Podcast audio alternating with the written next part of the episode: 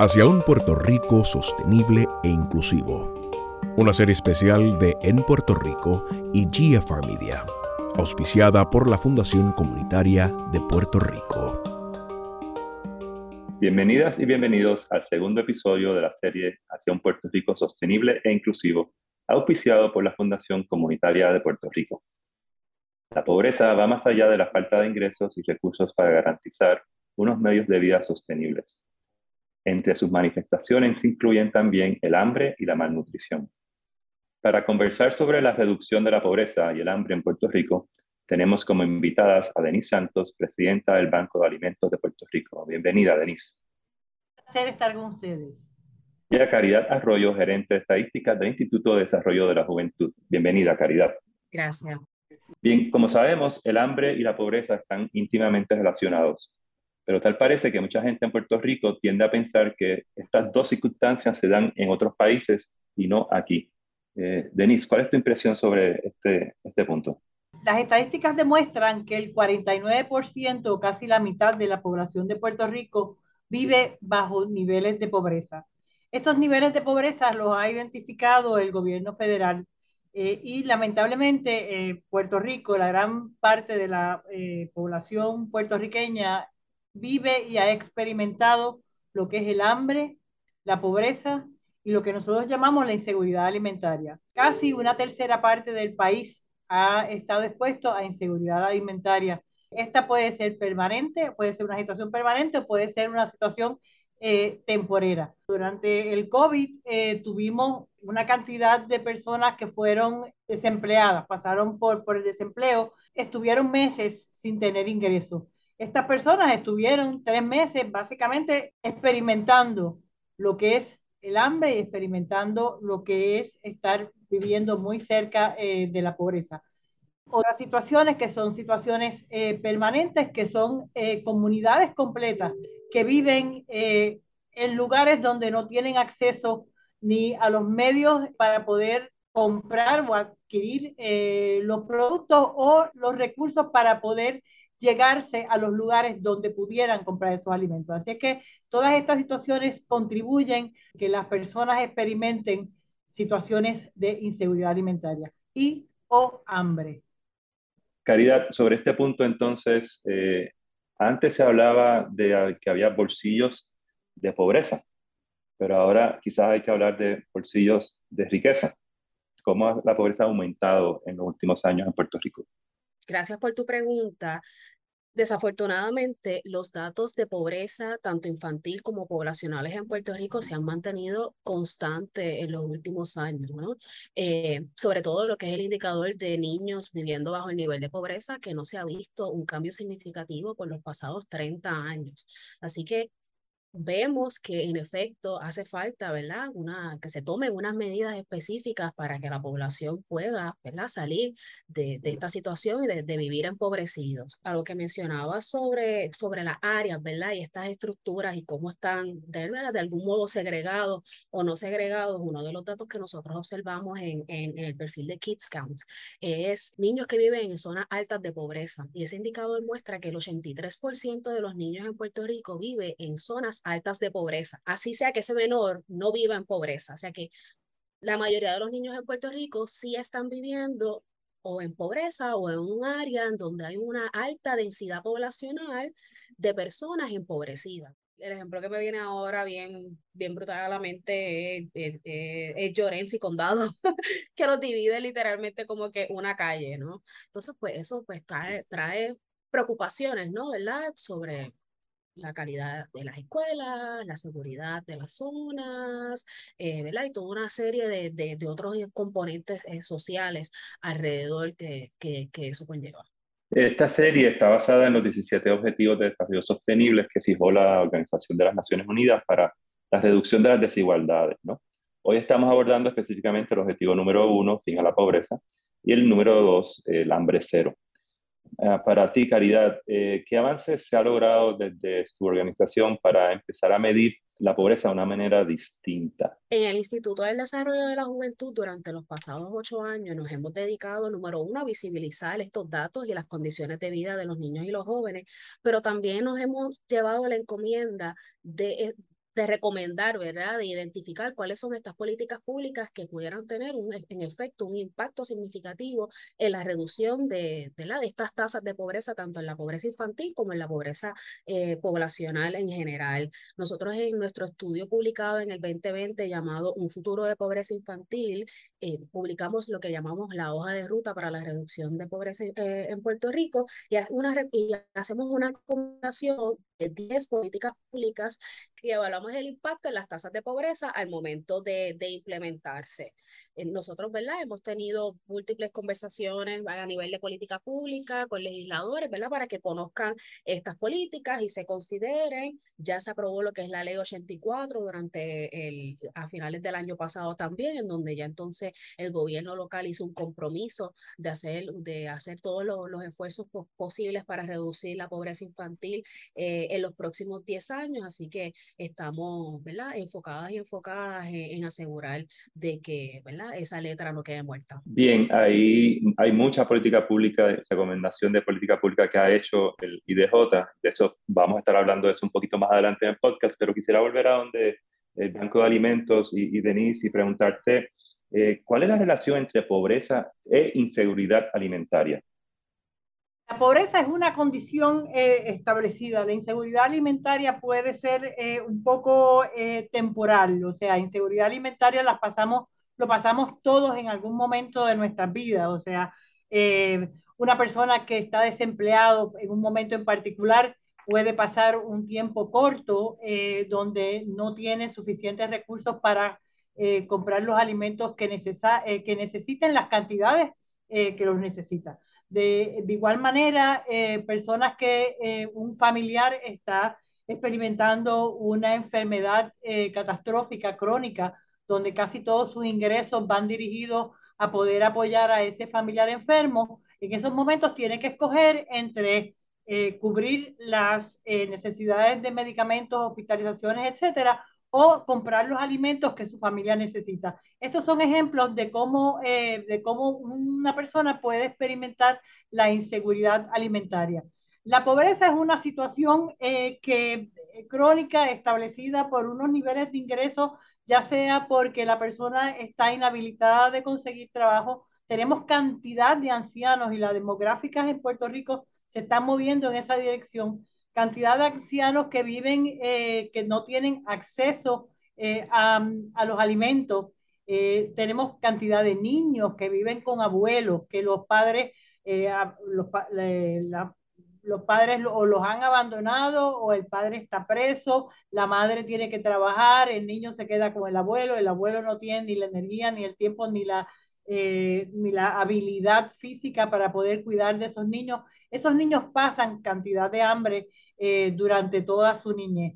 Así que hay situaciones que son situaciones estructurales, que son eh, creadas por las mismas condiciones de vida de, de la población, falta de oportunidades para el desarrollo. Una de las, de las, actividades o de los eventos que pudieran ayudar a reducir la pobreza sería eh, incentivar el trabajo, a, eh, producir eh, oportunidades de desarrollo económico, eh, que la persona encuentre en el trabajo no solo los, la oportunidad de generar ingresos, sino el sentirse útil, el tener una alta, alta estima eh, el sentirse que está contribuyendo a la seguridad de su familia.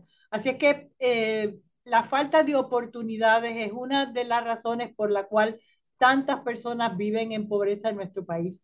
Hay muchas personas que no se les han dado la oportunidad, ya sea por tema, y no, muchas veces no lo queremos este, aceptar, pero ya sea por eh, razones de, de, color, razones de religión, razones políticas, se le priva de oportunidades para que esa persona pueda disfrutar eh, las mismas oportunidades y poder llegar a un momento en su vida en que pueda generar los suficientes ingresos para poder tener una vida eh, plena. Eh, nosotros estamos también tratando de convencer que nos mudamos, que nos mudamos de pensar solo en el salario mínimo y empezamos a considerar el salario ideal o un salario razonable de forma tal, e, es importante y es necesario que las familias tengan los ingresos suficientes para poder llevar una vida donde puedan cumplir con todas las necesidades de esa familia, no solo el tema de alimentación, pero el tema de alimentación, de educación, de salud y aún de entretenimiento. O sea, todo el mundo tiene derecho a también cogerse eh, unos días, unos días eh, libres y poder disfrutar un poco de, de, desconecte, ¿no? De toda esta gama de, de bombardeo eh, de noticias este, extremadamente negativas que estamos sufriendo diariamente. Con un coeficiente Gini de 0.55, Puerto Rico es una de las jurisdicciones de mayor desigualdad en Estados Unidos y casi la mitad de nuestra población, como lo ha dicho el IDJ, vive eh, debajo del nivel de pobreza. Eh, Caridad, eh, hablabas ahorita de las recomendaciones de política pública que ha hecho el IDJ. Para, para ti, ¿cuáles son las tres recomendaciones más significativas que tendrían un impacto mayor a la hora de reducir la pobreza en Puerto Rico. De las recomendaciones de política pública que el Instituto del Desarrollo de la Juventud ha realizado para reducir la pobreza infantil, tres de esas principales recomendaciones incluye lo que es el Child Tax Credit, que recientemente fue aprobado eh, y esa ha sido una de las políticas públicas emblemáticas que hemos estado eh, abogando por ella durante los pasados años y ¿verdad? Se, se aprobó y no solamente nos quedamos en el ejercicio de la aprobación, sino que hicimos una campaña para asegurarnos de que ese dinero llegue al bolsillo de la familia, ¿verdad? Porque que se apruebe, pero si las personas no lo solicitan, ¿verdad? Eh, el impacto realmente no se da y también lo hicimos una segunda campaña en colaboración con Espacios Abiertos y con Hispanic Federation, en donde también se hicieron eh, espacios, se abrieron espacios para que las personas pudieran ir, llegar, orientarse, llenar las planillas y también evitar eh, toda una serie de actividades eh, predatorias que se estaban dando, ¿verdad? para aprovecharse de estas familias que, que no conocían del proceso. La otra también es el, el, el, Earned Income Tax Credit, que también fue eh, expandido en Puerto Rico durante, ¿verdad? Desde, no solamente a nivel federal, sino también con una con una asignación de fondos eh, local y para nosotros también una de las principales eh, recomendaciones de política pública es lo que es el modelo de dos generaciones en, los, en, la, en la, prestación de servicios, que no solamente le brinda el servicio o al menor en un espacio aislado, eh, sino que ve a la familia entera como la unidad de servicio, ¿verdad? Reconociendo que por más buenos que puedan ser los servicios en el espacio para el menor, el menor va a regresar a un entorno que no necesariamente, ¿verdad? o fomenta todo lo que se ha estado trabajando con el menor en el lugar, sino que el modelo de dos generaciones tiene unos pilares desde que incluye el área de salud, el área social, el desarrollo de capital social, que es tan importante, eh, desarrollo de destrezas para mamá y papá en el caso ¿verdad? de que no estén insertados en el campo laboral y, ¿verdad? y toda una serie de, ¿verdad? De, del enfoque que tenga la organización en términos de los servicios que, ¿verdad? que le brinda el niño. Pero el niño o niña, ¿no? Pero el buen modelo de dos generaciones, ¿verdad? Eh, es como esa, ese nuevo paradigma en, en, el mecanismo de, de, prestación de servicios que, que apuesta, ¿verdad? Y que los programas que ya, basados en evidencias que ya han he tenido, ¿verdad? Una probada, eh, unos, unos, resultados probados, pues demuestran, ¿verdad?, que, que este tipo de, de, prestación de servicios pues ya tiene un impacto más a largo plazo eh, más permanente. Sabemos que hay un costo evitado, ¿no? Eh, a la hora de reducir la brecha en la pobreza y también a la hora de reducir nuestra seguridad alimentaria. Pero, eh, pero Denise, en ese sentido, Puerto Rico importa una gran, gran cantidad de su, de su comida y también desecha también muchísima comida. ¿Cuál es, el, cuál es la cantidad eh, de comida importada, o por lo menos el porcentaje de comida importada y la cantidad de desechos que ustedes han podido eh, medir? En Puerto Rico, el 85% de lo que comemos eh, viene, es exportado. Sin embargo, hay una cantidad enorme de alimentos que botamos, que terminan en los vertederos. Alrededor de un 60% de eh, los alimentos que terminan en los vertederos pudieran ser reusados, pudieran ser, están en perfectas condiciones para ser consumidos. Nosotros hemos estado trabajando durante los últimos años para darle un enfoque diferente al tema de cómo salir de la pobreza. Eh, y hemos, eh, hemos trabajado eh, cantidad de proyectos unidos a una cantidad de organizaciones en Puerto Rico que están trabajando en esa misma dirección, aunando esfuerzos para, número uno, poder fortalecer todos los programas de eh, agricultura local.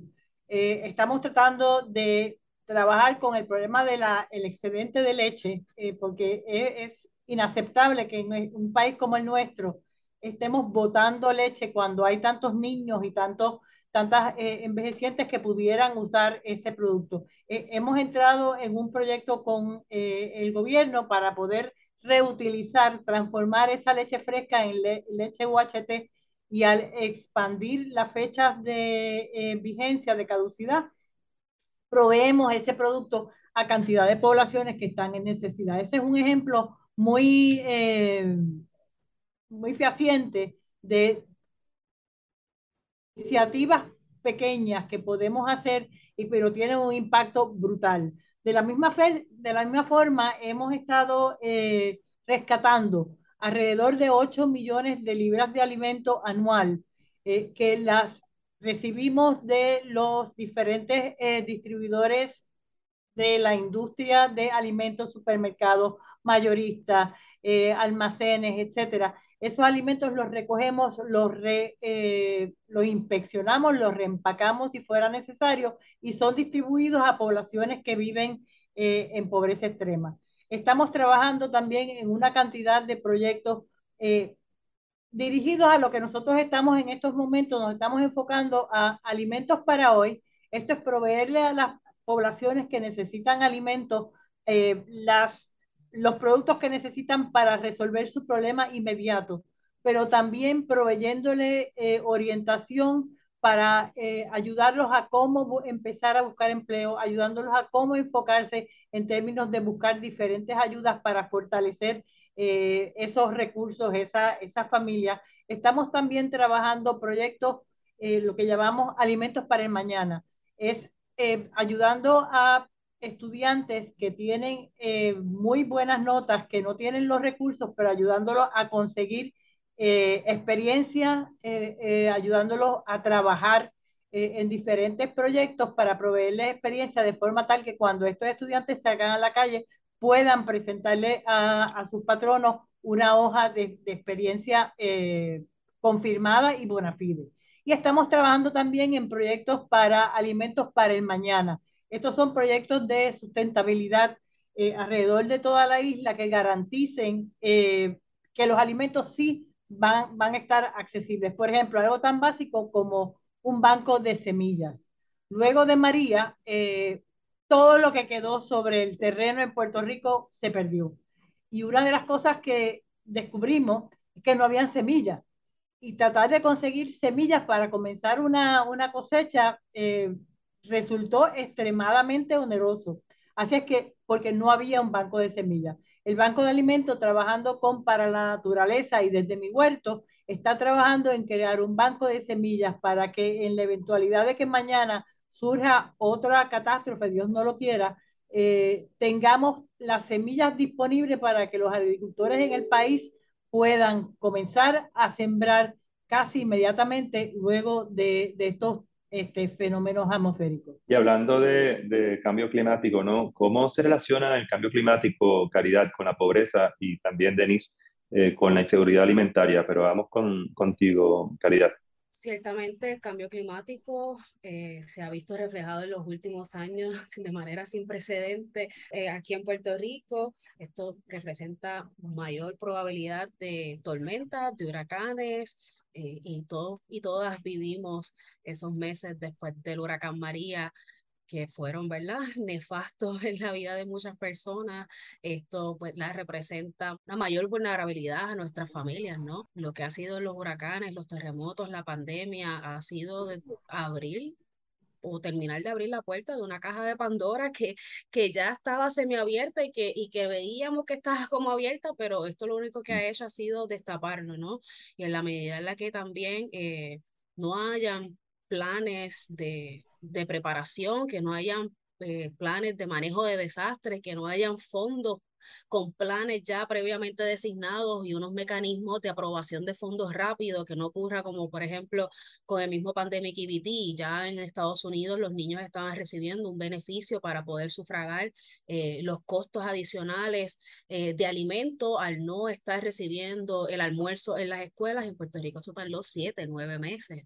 Es que tuvimos a mamá y a papá con unos niños en el hogar. Sabemos ¿verdad? que hay una responsabilidad de, de las familias también, pero también ¿verdad? Hay, hay unos derechos y que eh, lo que es el programa de School Lunches también provee para las familias empobrecidas y esto era un dinero, un derecho que, que nuestros niños y jóvenes no estaban recibiendo a tiempo y que, ¿verdad? Un niño con hambre, ¿cómo aprende, verdad? Es, es bien complejo. Los niños están en ese proceso y están en la casa y se dan una vuelta y vuelven a abrir la puerta de la nevera y van y regresan igual. Así que eh, ciertamente el cambio climático y la, y la posición geográfica en donde nos ubicamos da a reflexionar sobre estos mecanismos eh, de política pública, ¿verdad? Y de implementación de programas y de qué tan fácil y qué tan rápido somos capaces de, de responder. Eh, gracias a muchas de las comunidades que están listas, ¿verdad? Se convirtió en ese hub de donde la, la, las familias empezaron a obtener información, a hacer estas cocinas este, comunitarias. Lo hemos visto mucho en una colaboración que estamos con lo que es Cogil y con Furia también, eh, reconociendo ¿verdad? que este problema eh, del hambre es algo que cada vez más eh, se ve en Puerto Rico. Incluso también el, el, acceso a los datos. El último estudio que había era del 2015, que había sido publicado por el Instituto de Estadísticas. Recientemente hubo uno que hizo el Instituto de Nueva Escuela, que fue una evaluación de la inseguridad alimentaria pre y post pandemia. así que también esto no es un problema que no necesariamente se, se, hace, estudia, se abarca, ¿verdad? Este, y es algo que, que ciertamente hay que comenzar a visibilizar. El próximo año se da el Farm Bill, que es la discusión, ¿verdad? De ese bill de, de todos los fondos a los programas de alimentación, así que eh, es bien importante que se visibilice este problema. Todos conocemos el programa PAN, es uno de los principales programas designados para brindar apoyo económico a las familias de bajos ingresos para sufragar sus gastos de, de, de alimentación.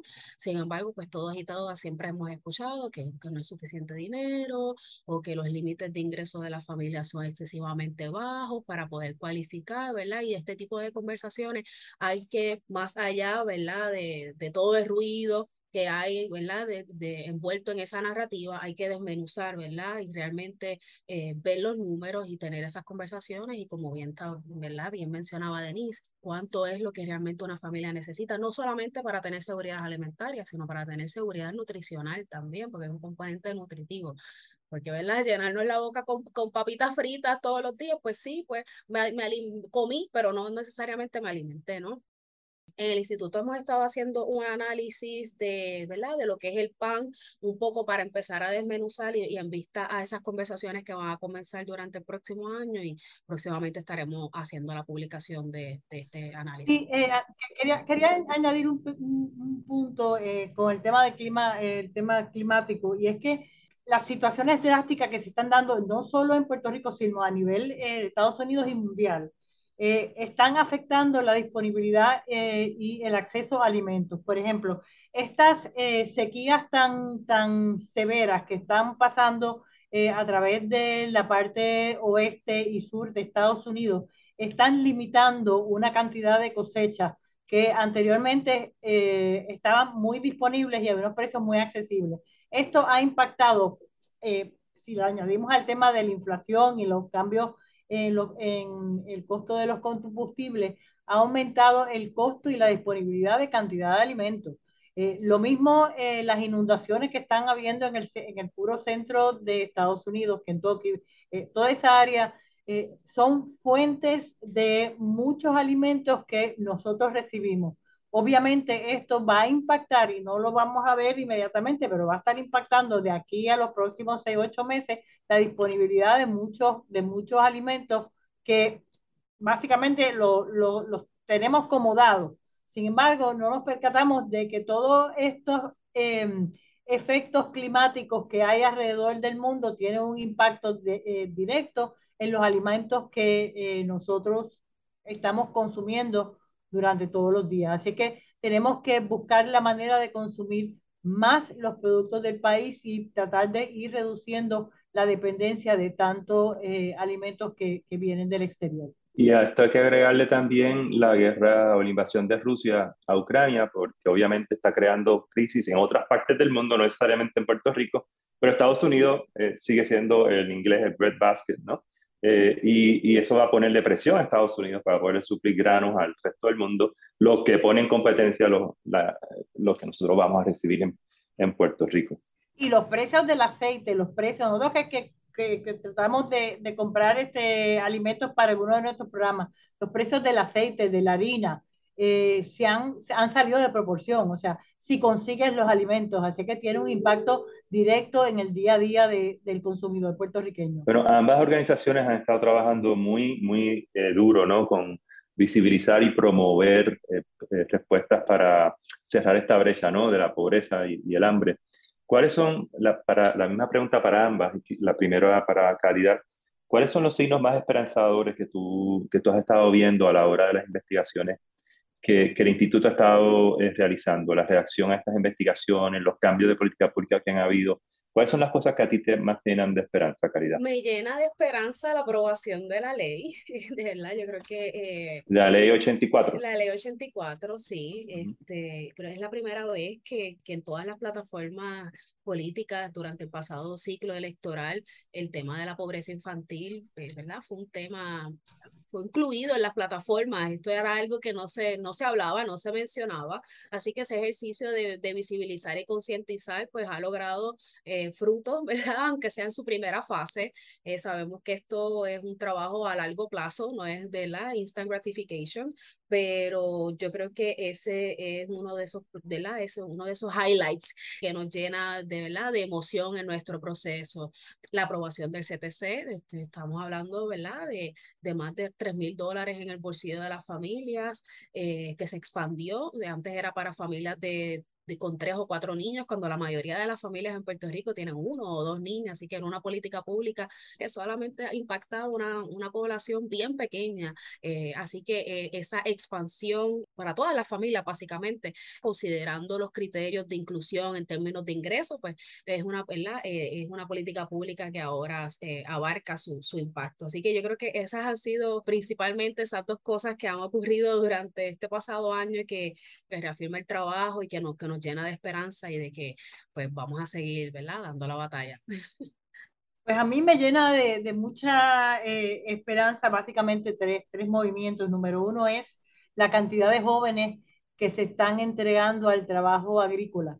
Es eh, impresionante caminar eh, la isla y conocer eh, el, el, la cantidad de grupos eh, de personas entre los 20 y los 30 años que han identificado la agricultura como una manera de eh, ganarse la vida y apoyar eh, los esfuerzos del país, tanto en el tema del café como en el tema de los, de los plátanos, en el tema de los cítricos. O sea, hay unos movimientos eh, de mucha fuerza que se están dando para volver a retomar los terrenos, los terrenos y convertirlos en terrenos agrícolas para para el, eh, producir eh, productos del país.